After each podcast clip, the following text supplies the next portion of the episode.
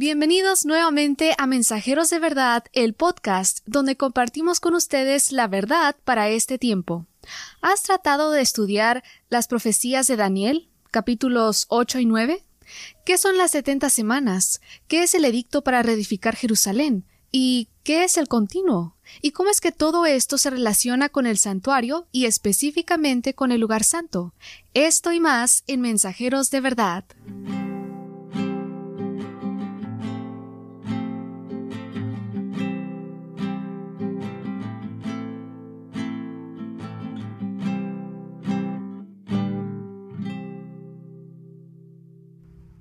Padre bendito, queremos agradecerle por la vida, por la salud, gracias por sus bendiciones y cuidados, y le suplicamos que su Santo Espíritu pueda ser el director de todo lo que digamos para que sea de bendición para todos los oyentes. En el nombre de Cristo Jesús lo pedimos y agradecemos todo. Amén. Muy bien, estamos emocionados. La vez pasada pudimos compartir con ustedes todo el simbolismo del santuario y en esta ocasión nos gustaría compartir con ustedes el recorrido que hace el sacerdote nuestro sacerdote Cristo en el santuario. Y mi primera pregunta del día de hoy sería, ¿por qué es importante para nosotros conocer este recorrido? Bueno, la razón principal es porque hay un desconocimiento total de quién es Dios y qué es lo que Él está haciendo para nuestra salvación. Es inmenso el desconocimiento.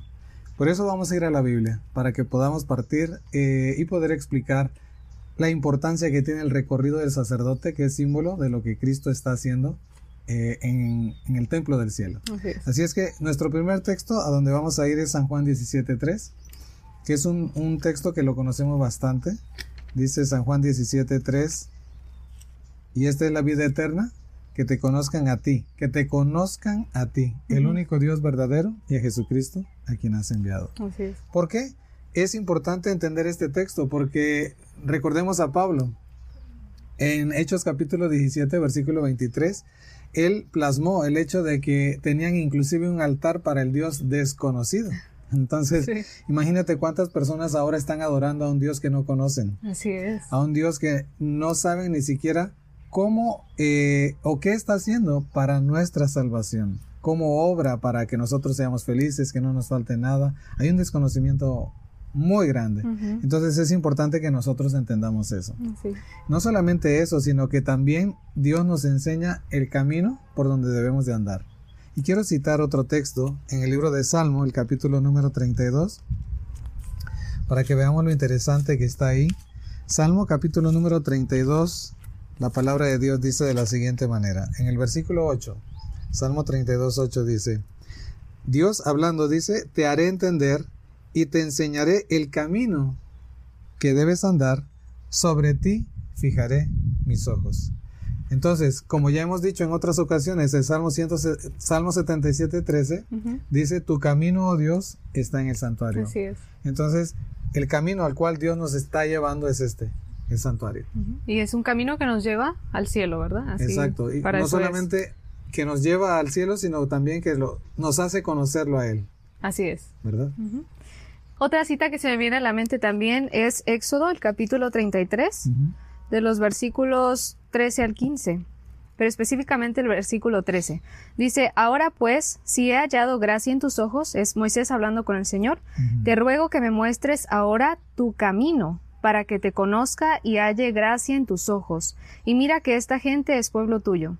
Y él dijo, Mi presencia irá contigo y te daré descanso. Y Moisés respondió, Si tu presencia no ha de ir conmigo, no nos saques de aquí. Exacto. Es un excelente texto, porque aquí Moisés está rogando a Dios que le muestre su camino. ¿Para qué? Para que lo conozca. Número uno, conocerlo. Al estudiar el santuario estamos conociendo a Dios. Y no solamente eso, sino que hallamos gracia delante de sus ojos. Porque recordemos que todo el manto de la justicia de Cristo nos protege y nos da nos hace que nosotros seamos salvos por gracia. Así es. ¿Verdad? Y también dice que, que su presencia irá con él. Entonces, eh, es de mucha o de vital importancia que nosotros podamos entender el camino, porque a través de este camino podemos entender y conocer a Dios, podemos conocer su justicia y su gracia para con nosotros. Así es. Y mientras platicábamos, eh, se me vino a la mente el versículo hallado en Apocalipsis 14 que nos habla de los 144 mil. En el versículo 4 dice que estos son los que siguen al Cordero, o sea, a Cristo, por donde quiera que va. Y este versículo se aplica, o podemos hacernos la pregunta, ¿no? ¿Dónde lo siguen? ¿En dónde lo siguen? En el santuario, en el cielo, por los, por los ojos de la fe. Entonces, estas personas, los 144 mil, también son los que entran con Cristo al templo. Y la razón por la cual pueden entrar al templo en el cielo es porque aprendieron a seguir al Cordero aquí en la tierra. Sí, y eso es un dato muy importante que el libro de Apocalipsis, el capítulo 14, como bien lo mencionaste, pues nos da para que nosotros podamos aprender a seguir al Cordero aquí en la tierra. ¿Y cómo lo hacemos? A través del recorrido a través del, santuario. Así, es. Bueno, ahora hacemos nuevamente eh, el recorrido. Aquí está la puerta, viene el altar de sacrificio, aquí en la tierra, porque el atrio es símbolo de la tierra, está la fuente también, ambos simbolizan a Cristo, pero después de eso el sacerdote entraba al lugar santo. Diariamente, 364 días entraba al lugar santo metiendo los pecados de los pecadores que se arrepentían. ¿Cuándo sucede eso? Va a ser eh, la pregunta a la cual queremos nosotros contestar esta mañana. Eh, si sabemos que el altar de sacrificio y la fuente estuvieron aquí en la tierra, debemos de saber entonces en qué momento específico y para eso tenemos que recurrir a la profecía. Así es. Que es uno de los eh, temas más fascinantes que nosotros podemos encontrar, ¿no? Junto con el santuario. Así es que voy a, a ir, vamos a ir a la Biblia, en el libro de Daniel, para que podamos entender en qué momento sucedió todo esto. de que Jesús murió, resucitó y, entró al lugar santo. Así es. Cada mueble entonces representa un evento que ocurrió aquí en la tierra, ¿no? Sí. Y todos esos eh, muebles que están aquí representan también o están simbolizados por las fiestas. Las fiestas son las que nos ponen a nosotros en el tiempo específico. Así es. Así es que es maravilloso sí. todo lo que muestra el santuario. Bueno, vamos entonces a ver que Jesús entra al lugar santo, muere, resucita y entra al lugar santo en el año 31. Vamos a la Biblia. Vamos a ir a Daniel, el capítulo número 8, versículo 13 y 14. Daniel es un libro profético y dice eh, en el capítulo número 8, versículo número 13, es un, un texto bien conocido por muchas personas. Dice así la palabra de Dios. Entonces oía un santo que hablaba y a otro de los santos preguntó a aquel que hablaba. ¿Hasta cuándo durará la visión del continuo? La palabra sacrificio sabemos que no existe ahí. Y la prevaricación asoladora entregando el santuario y el ejército para ser pisoteados. Esta mañana vamos a tratar de explicar este texto, con eventos que pasan precisamente en el lugar santo. Pero, dice el verso 14, y él dijo, hasta 2300 tardes y mañanas, luego el santuario será purificado. Y estamos hablando del santuario. ¿De qué va a ser purificado? Ya hemos dicho en otras ocasiones, según Levítico 16:16, 16, de todas las impurezas, pecados e iniquidades que se metían diariamente al santuario. Entonces, al terminar 2300 tardes y mañanas, que en profecía sabemos que son años, entonces iba el santuario a ser purificado y, esta purificación se realizaba en el lugar santísimo. Entonces tenemos un dato ahí, ¿no? Que esta profecía nos está diciendo que terminando estos 2300 años, el sacerdote tenía que pasar al lugar santísimo. Así es. Ahora, ¿cuándo inicia y cuándo termina? Vamos a seguir leyendo ahora en el capítulo 9 de Daniel. Daniel capítulo 9, versículo 24. Y voy a leer hasta el versículo 27. Dice así. 70 semanas están determinadas sobre tu pueblo y sobre tu santa ciudad para terminar la prevaricación y poner fin al pecado y expiar la iniquidad para traer justicia perdurable y sellar la visión de la profecía y ungir al santo de los santos. Nosotros sabemos que el santo de los santos es Cristo y el ungimiento se llevó a cabo en su bautismo. Ahorita vamos a ver exactamente, de acuerdo a la profecía, en qué momento se llevó a cabo todo eso. El versículo 25 nos da la clave del inicio del conteo de las 2300 tardes y mañanas. Dice, sabe pues y entiende que desde la salida de la orden para restaurar y edificar a Jerusalén hasta el Mesías príncipe, Habrá siete semanas y 62 semanas. Eso, 7 más 62 son 69 semanas. Cada semana, si trae 7 años, pues serían 483 años. Entonces, eso significa que desde la salida de la orden para reedificar a Jerusalén hasta el Mesías príncipe, habría 483 años. Se volverá a edificar la plaza y el muro en tiempos angustiosos. Verso 26. Voy a pasarme al verso 27 porque es la continuación del verso 25. ¿Okay? Y dice, y por otra semana confirmará el pacto con muchos. Recordemos que el versículo 24 nos está hablando de 70 semanas. Llevamos 69 y el verso 27 nos habla de otra semana, ¿no? Sí. La, otra, la última semana de las 70. Y dice, y a la mitad de la semana hará cesar el sacrificio y la ofrenda. Es decir, en la última semana de, la de las 70 semanas destinadas para el pueblo judío, eh, a mitad de la semana, dice ahí, se le cesaría el sacrificio y la ofrenda. Ya sabemos que el sacrificio y la ofrenda es Cristo. Así es. ¿Verdad? Entonces hay una alusión directa a la cruz del Calvario, cuando Él fue crucificado. Dice, después con la muchedumbre de las abominaciones vendrá el desolador hasta que venga la consumación y lo que está determinado se derrame sobre el, sobre el desolador. Entonces, aquí tenemos la explicación. Para poder entender cuándo se da esa salida de esa orden, tenemos que ir al libro de Esdras. Ok. Ok. Así es que vamos a buscar en el libro de Esdras el capítulo número 6. Esdras es un libro pequeño que está antecito de Nehemías. Esdras, capítulo número 6, dice así la palabra de Dios en el verso 8. O si lo quiere leer, por favor. Ok. Y por mí es dada orden de lo que habéis de hacer con esos ancianos de los judíos para reedificar esa casa de Dios, que de la hacienda del rey que tiene del tributo del otro lado del río sean dados puntualmente a esos varones los gastos para que no cese la obra. Muy bien, ahí nos da el dato de que ya se da la orden. Sin embargo, se toma en cuenta el capítulo 7, verso 7. Ok. Dice ahí, y, y con él subieron a Jerusalén algunos de los hijos de Israel y de los sacerdotes levitas, cantores, porteros y sirvientes del templo en el séptimo año del rey Artajerjes Históricamente el año, eh, perdón, el rey Artajerjes comenzó a reinar en el 464 antes de Cristo. Pero dice que era el séptimo año de su reinado. Eso nos lleva directamente al año 457. Así es. Así es que tenemos la fecha de inicio de las 2300 tardes y mañanas. El año es 457 antes de Cristo. Pero por si eso fuera poco, vamos a dar una eh, explicación detallada de lo que acabamos de leer en el libro de Daniel. El conflicto de los siglos, página 325, dice, la palabra traducida aquí por determinadas significa literalmente descontadas 70 semanas, representaban 490 años, debían ser descontadas por pertenecer especialmente a los judíos. Pero ¿de dónde fueron descontadas? De los 2300 días y ambos periodos deben comenzar juntos.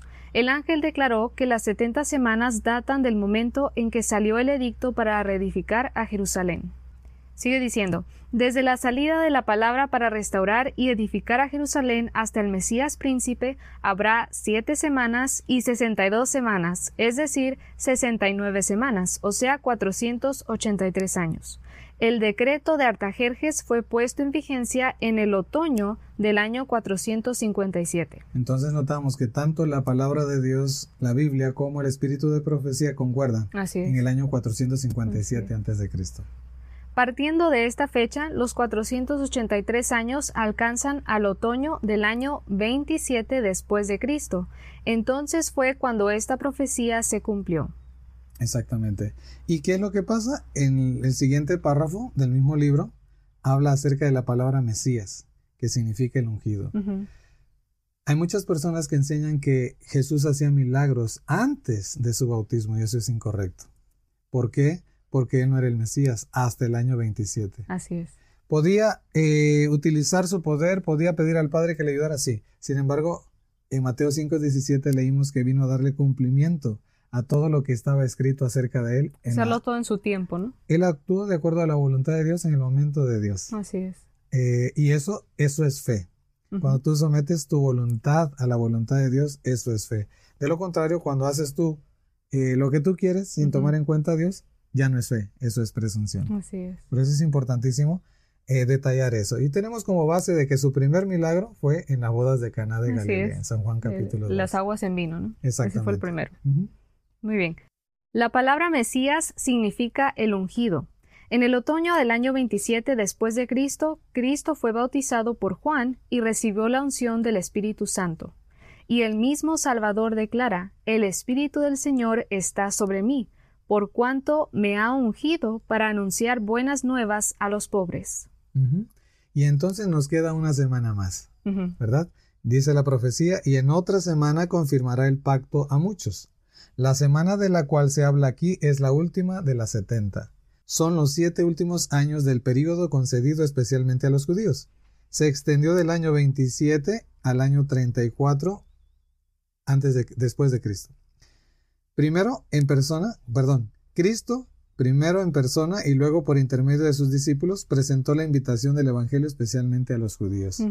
Durante tres años y medio Cristo estuvo acá con sus discípulos, instruyéndolos, predicando, sanando, que de paso se ha dicho que pasaba más tiempo sanando que predicando. Así es. Porque era una labor, muy grande que él hacía. Cuando eh, Cristo es crucificado en el año 31, entonces, eh, después de eso, es a través de sus discípulos. Sus discípulos quedan la, eh, predicando y sanando en la última etapa, en los últimos tres años y medio de esa última semana destinada para ellos. ¿verdad? Así es que toda la profecía nos está confirmando de que lo que estamos diciendo en, razón al, santuario es correcto. Así es. Entonces, en la página 328 del mismo libro dice, a la mitad de la semana hará cesar el sacrificio y la ofrenda. En el año 31 después de Cristo, tres años y medio después de su bautismo, nuestro Señor fue crucificado. Y con el gran sacrificio ofrecido en el Calvario, terminó aquel sistema de ofrendas que durante cuatro mil años había prefigurado al Cordero de Dios. Es decir, ya no más mataderas de cordero. Así es. Se acabó. Sin embargo, aquí en Daniel nos dice, ¿no? El sacrificio y la ofrenda. Nunca menciona a la ley. Ni la ley ni las fiestas. Así es. ¿Verdad? Ni una de esas. ¿Por qué? O esos son, continúan. Estatutos perpetuos. Exacto, son estatutos perpetuos. Y dice, el tipo se encontró con el antitipo y todos los sacrificios y oblaciones del sistema ceremonial de sacrificios debían cesar. Así es. Es muy importante que nosotros podamos entender eso. Bueno, entonces concluidos los 490 días o años, quedaban aún por cumplirse 1810 días, porque recordemos que son 2300 tardes y mañanas, 2300 años. Entonces, contando desde el 34 después de Cristo, los 1810 años alcanzan al año 1844. Y debe ser en otoño, porque en otoño salió el edicto, en otoño se bautizó Cristo, en otoño tiene que este, terminar, los, mil, los 2300 años.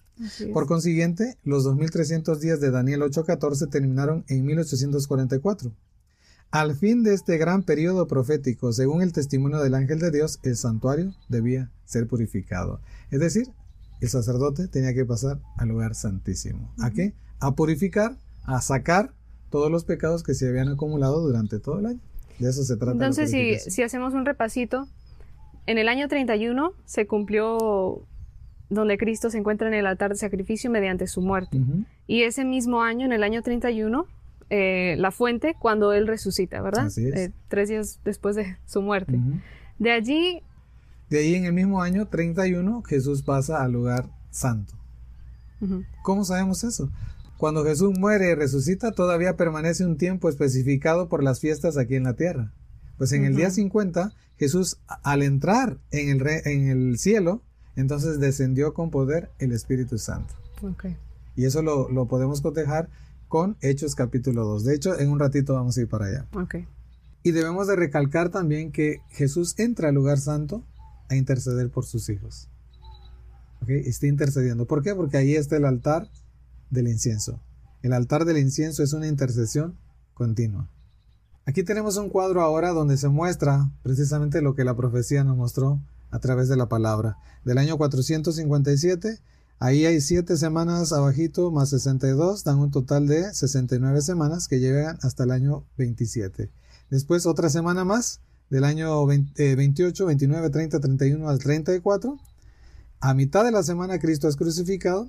Quedan todavía 1813 años hasta 1844. Todo ese periodo son las 2300 tardes y mañanas, bien especificado para que nosotros no nos perdamos en el tiempo.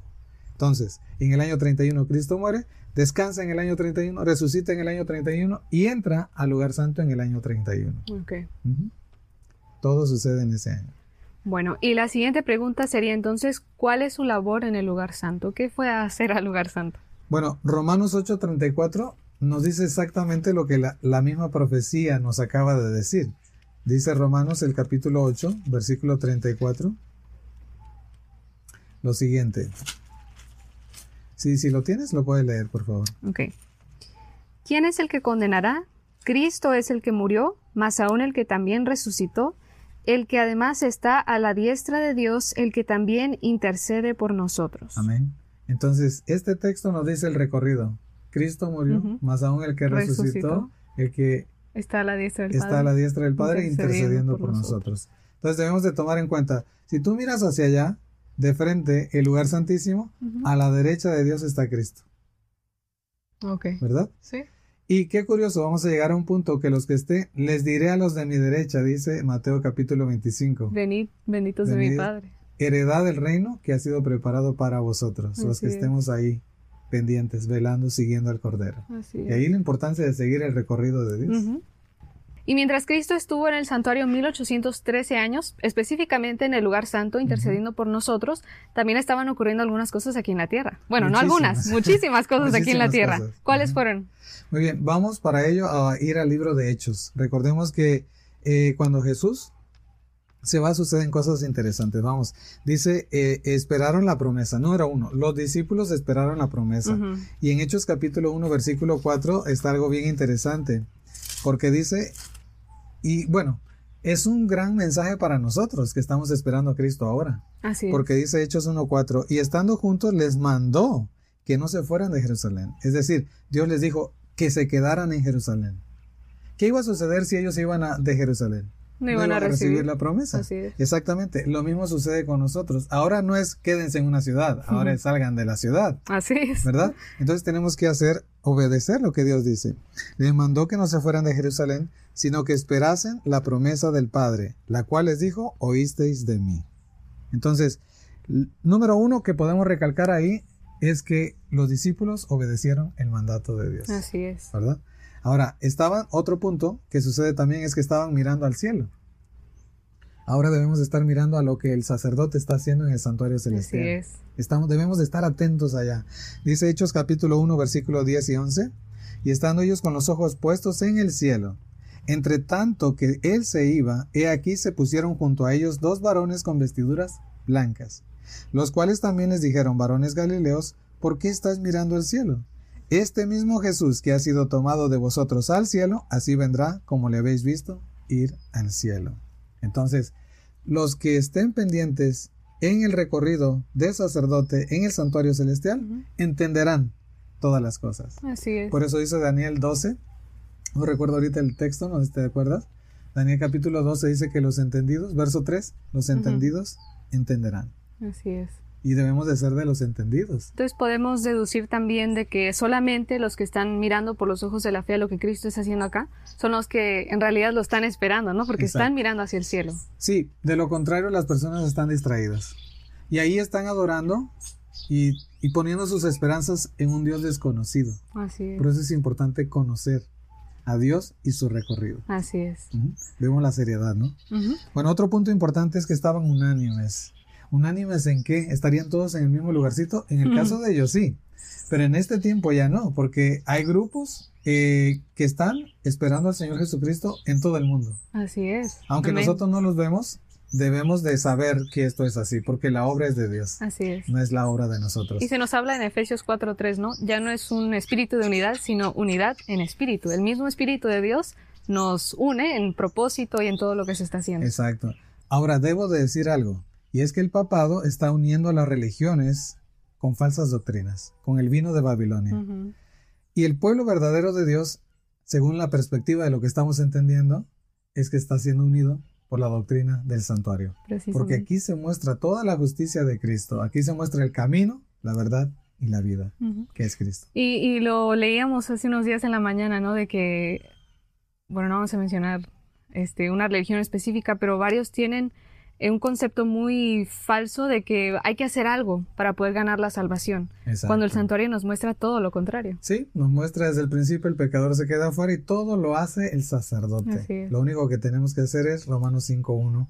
Justificados pues por la fe. Por la fe. Tenemos paz para con Dios por medio de nuestro Señor Jesucristo. Amén. No por obras para que nadie se gloríe. Si es que cualquier obra que nosotros realicemos para nuestra salvación es como trapos de inmundicia no sirve para nada. Solamente los méritos de Cristo tienen el poder para limpiarnos de toda maldad y mantenernos para no seguir pecando. Amén. ¿Verdad? Así es. ¿Qué más sucedió? dieron el fuerte pregón. Hechos capítulo 2, versículo 14, dice que dieron el fuerte pregón en su momento. Eh, ¿Qué más? Hechos 3, del 1 al 6, dice que también hicieron milagros, ¿verdad? Sanaban a las personas. Pero también Hechos capítulo 8, verso 1 dice que inició la persecución. Ajá. Todo eso en el lugar santo. Así es. Mientras Cristo está en el lugar santo suceden todas estas cosas. También el libro de Hechos, el capítulo 15, verso 26, dice que predicaban del sábado. Es el verdadero día de reposo. Así es. Hechos capítulo 24, verso 25 nos dice que predicaron la verdad presente. No, no predicaban o no daban cualquier tema, predicaban la verdad presente. Así es. Y Hechos capítulo 25, verso 8 también nos dice que dejaron de pecar. Es la condición en la cual debemos encontrarnos ahora. Así es. Entonces, a través del libro de Hechos, Dios nos muestra todos los eventos eh, que los discípulos pasaron en los tres años y medio que ellos estuvieron, ¿verdad? Sobre todo entre el año 31 y 34, aunque siguieron predicando, obviamente, pero esa temporada fue terrible para ellos. Y nada más regresando un poquito, desde donde dice el fuerte pregón.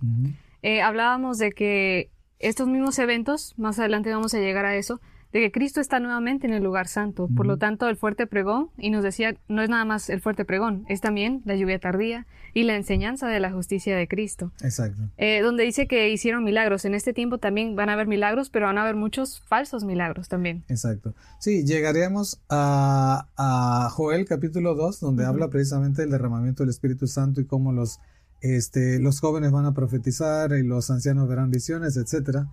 Eh, todo eso se, está llevando a cabo también en nuestro día. ¿Por qué? Porque vamos a llegar a esa conclusión de que Cristo está en el lugar santo. Ya no está en el lugar santísimo. Eh, y para lograr entender eso tenemos que seguir estudiando la Biblia. Ahora, los milagros que los discípulos hacían en aquel entonces era que sanaban a las personas. Eh, estaban ellos dando el reino de la gracia de Dios que se había acercado a ellos. Ahora nosotros tenemos la oportunidad de predicar el reino de gloria. Amén. Es decir, de que cada persona, tanto los que van a predicar como los que reciban el mensaje, eh, vivan de acuerdo a la ley de Dios, al carácter de Dios. Y podemos irnos a Hechos 24-25, donde se nos mencionaba que predicaban la verdad presente, porque ahí precisamente se nos dan em, los temas de los cuales ellos predicaban. Me gustaría leerlo rápidamente. Dice, pero al disertar Pablo acerca de la justicia, Ahí está, la justicia de Cristo. Nuevamente, exactamente. Y después dice del dominio propio. La reforma pro salud es un asunto de salvación, de vida o muerte. Es correcto. Y del juicio venidero. Mira, si, si no fuera de importante la reforma en la alimentación, no hubiese quedado plasmado en la palabra. Así es. Entonces, hay diferentes maneras de poder entender eso. Mas vosotros sois templo de Dios. Cualquiera que destruya el templo o el cuerpo, Dios lo destruirá a él. Y una de las mejores maneras para destruirlo es la alimentación. Y cuando hablamos de temperancia, obviamente, no hablamos solo de alimentación, ¿no? No, es en hablamos de vestimenta, todo un estilo de vida. Eh, y es necesario hacerlo. ¿Por qué?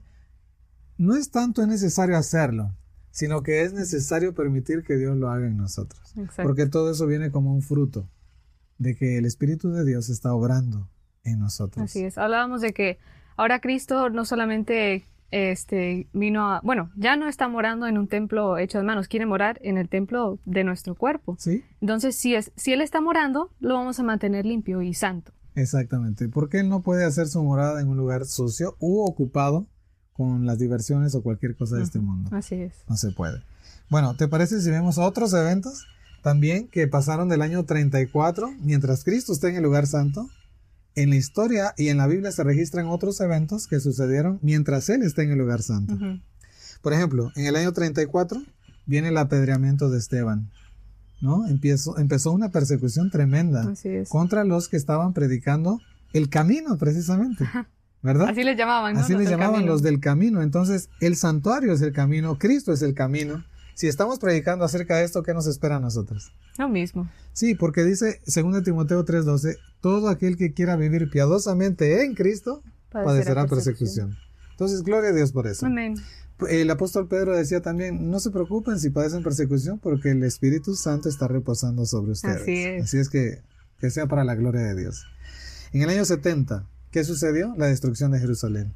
Desde Daniel capítulo 9 ya Dios lo había dicho. Así Iba a ser destruida la ciudad. ¿Por qué? Por desobediente. ¿Verdad?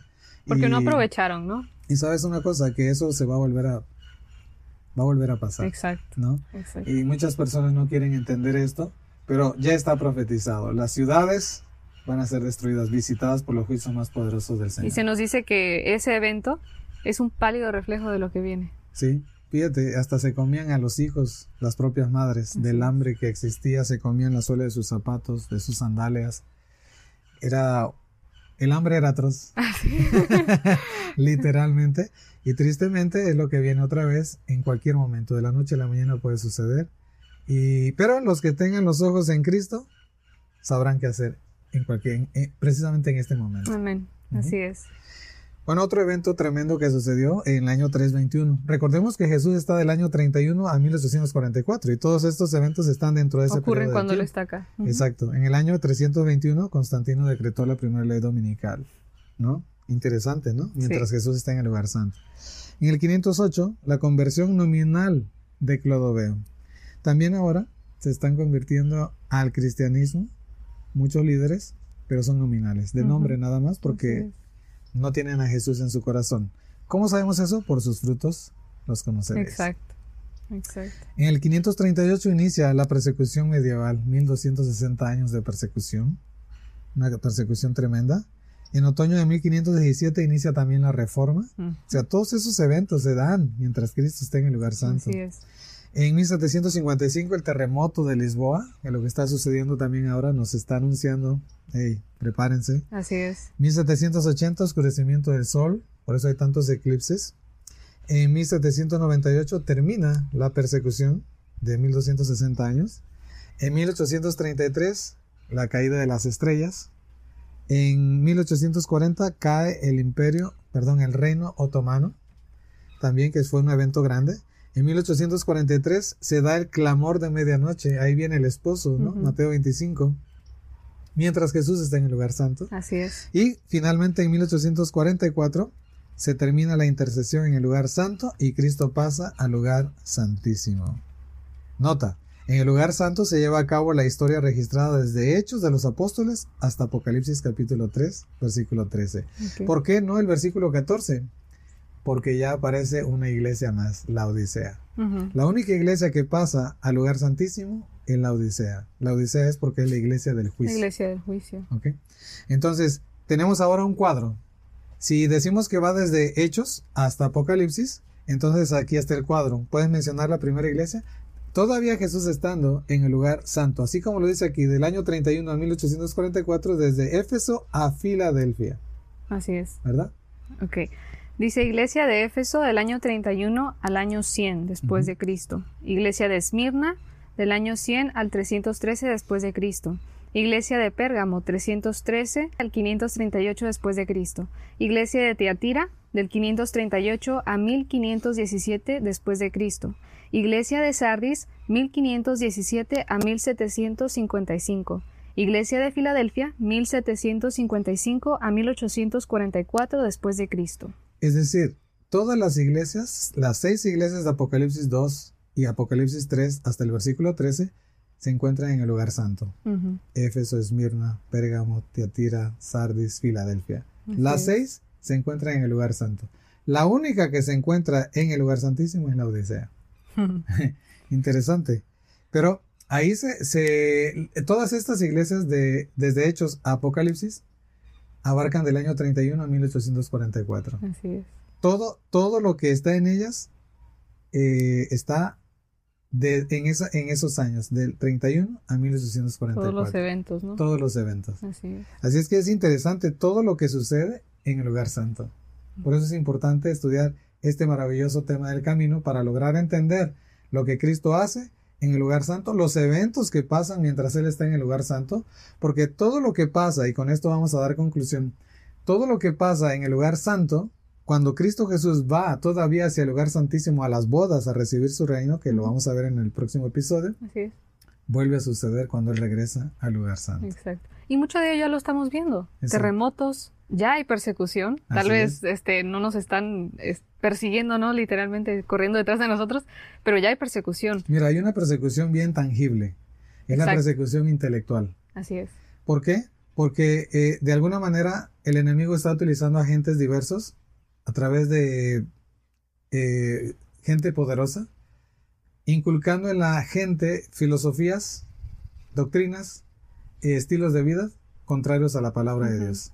Entonces, y todos aquellos que estamos predicando con un escrito está, claro, estamos siendo a un lado, nos están haciendo a un lado, nos está escuchando, se nos está tildando de locos, pero gloria a Dios por eso. Así es. ¿No? A Noé le decían que estaba loco, a Pablo le decían que estaba loco, así es que todos los que predicamos la verdad, pues tenemos que acostumbrarnos a que nos digan, esos apelativos. Y lo vemos que y lo vemos que es algo que tiene que pasar, entonces que pase ya, ¿no? Para que Cristo ya venga. Así es.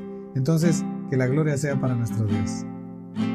¿Tienes alguna duda acerca de este tema? Déjanos tus preguntas en los comentarios. No olvides que también puedes escuchar este episodio en audio en Apple Podcast y Spotify. Si te ha gustado, si has aprendido algo, por favor, suscríbete y comparte este video. Que el Señor les bendiga y nos vemos en el siguiente episodio de Mensajeros de Verdad.